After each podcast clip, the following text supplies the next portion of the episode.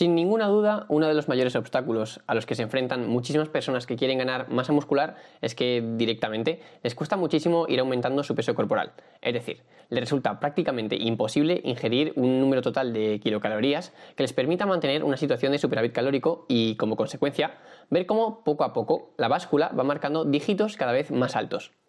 Este es un problema con el que yo personalmente también lucho día a día y la verdad es que es bastante frustrante.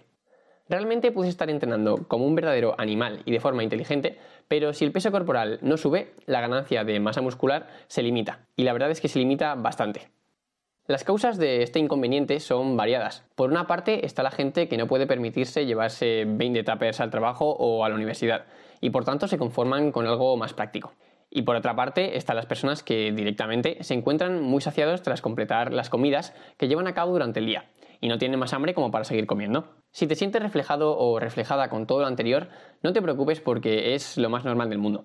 Y además, en este episodio te voy a dar una serie de consejos prácticos con los que te resultará muchísimo más fácil aumentar tu peso corporal. Pero antes de empezar, y como siempre, déjame decirte que si quieres desbloquear un resumen visual y descargable sobre todo lo que vamos a hablar en este episodio, puedes unirte ahora a mi newsletter semanal. Al acceder vas a desbloquear el acceso exclusivo a todos los resúmenes de todos los episodios anteriores en forma de infografías. Y además vas a conseguir un ebook sobre selección de ejercicios completamente gratis de regalo. Una vez dicho esto, vamos al lío. Estás escuchando el podcast Workout Academy, mi nombre es Álvaro Bueno y comenzamos.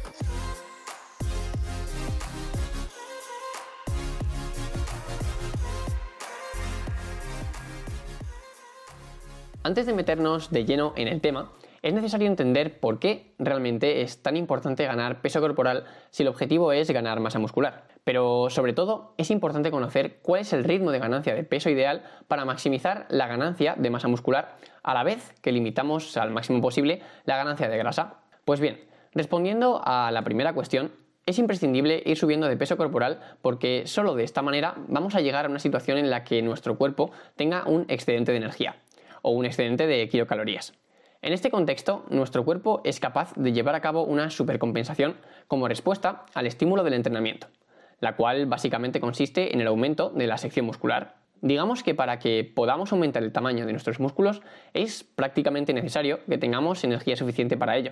En segundo lugar, y como ya he dicho antes, la pregunta clave realmente sería cuál es el ritmo de ganancia de peso corporal ideal para maximizar la ganancia de masa muscular. Pues mira, antes de dar respuesta a esta pregunta hay que entender algo muy importante, y es que cuando alguien gana peso corporal, realmente está ganando una combinación de masa muscular y grasa en el prácticamente 99% de los casos. Es realmente difícil ganar únicamente masa muscular al subir de peso. Siempre hay asociada una cierta ganancia de grasa. Si realmente quisiéramos ganar única y exclusivamente masa muscular en el proceso, deberíamos llevar un ritmo de ganancia de peso súper lento. Y además esto solo será posible si eres alguien muy principiante en todo el mundo del entrenamiento. Pero es que además esto no es para nada efectivo. Y nada, una vez dicho esto, vamos a responder ya a la pregunta del millón. ¿Cuál es el ritmo de ganancia de peso ideal? Pues bien, la respuesta va a depender de tu nivel de experiencia. Cuanto más principiante eres, menos adaptado estás a los estímulos del entrenamiento de fuerza y por tanto podrás mejorar con mucho menos y más rápido. Como consecuencia, el ritmo al que puedes ganar peso corporal maximizando la ganancia de masa muscular es más alto.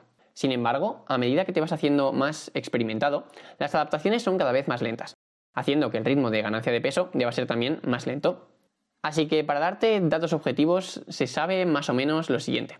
Si estás en la situación de una persona principiante en la cual eres capaz de progresar en las cargas de los ejercicios de una sesión a la siguiente o de una semana a otra, en ese caso tu ritmo de ganancia de peso corporal ideal al mes sería de entre un 1 y un 1,5% de tu peso corporal actual.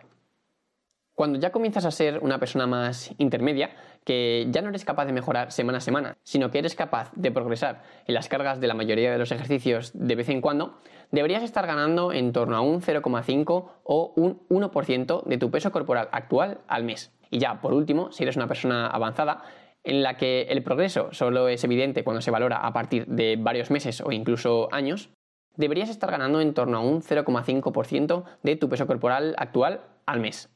Y bien, ahora que ya sabemos esto, Vamos con los consejos prácticos para lograr estos objetivos de ganancia de peso corporal. Posiblemente, debido a tu situación, no seas capaz de aplicar todos los trucos o consejos de los que te voy a hablar.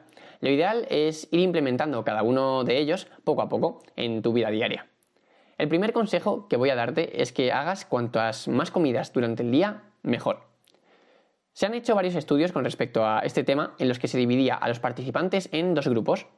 Un grupo que agrupaba todas las kilocalorías de un día en muy pocas comidas y otro grupo que las agrupaba en un gran número de ellas. Pues bien, ante la misma cantidad de kilocalorías, el grupo que realizaba más comidas se sentía más hambriento y como consecuencia era capaz de seguir comiendo más. El segundo consejo que te voy a dar es que aumentes la cantidad de carbohidratos en tu dieta. El sentido de esto es que los carbohidratos son el macronutriente que más rápido digerimos y que menos sacia, lo que permite ingerir un mayor número de kilocalorías día tras día.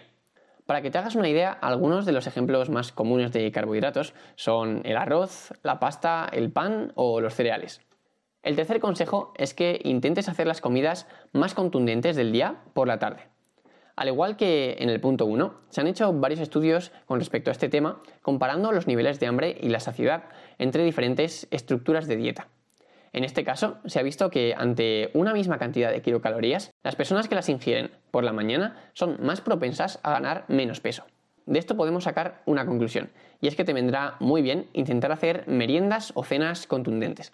Y ya, en cuarto lugar, el último consejo que quiero darte es que te aproveches de las comidas líquidas. Para mí, personalmente, este es el mejor tip de todos los que te he dado hasta ahora. Y es que la misma comida sacia menos si puedes beberla en vez de masticarla. Además, es más fácil de digerir. Por tanto, sería una muy buena idea intentar hacerte batidos u otras comidas líquidas para poder consumir más kilocalorías a lo largo del día. Y con esto ya terminamos. Me ayudaría muchísimo si valoras positivamente este podcast en la plataforma que me estés escuchando, o mejor aún si compartes este episodio o programa con tus amigos. Te recuerdo, una vez más, que puedes desbloquear el acceso exclusivo a los apuntes de este episodio y de todos los anteriores uniéndote a mi newsletter a través del link que te dejo en las notas del programa. Además, también podrás descargar mi ebook sobre selección de ejercicios completamente gratis de regalo. Un abrazo enorme y nos vemos en el siguiente. Chao.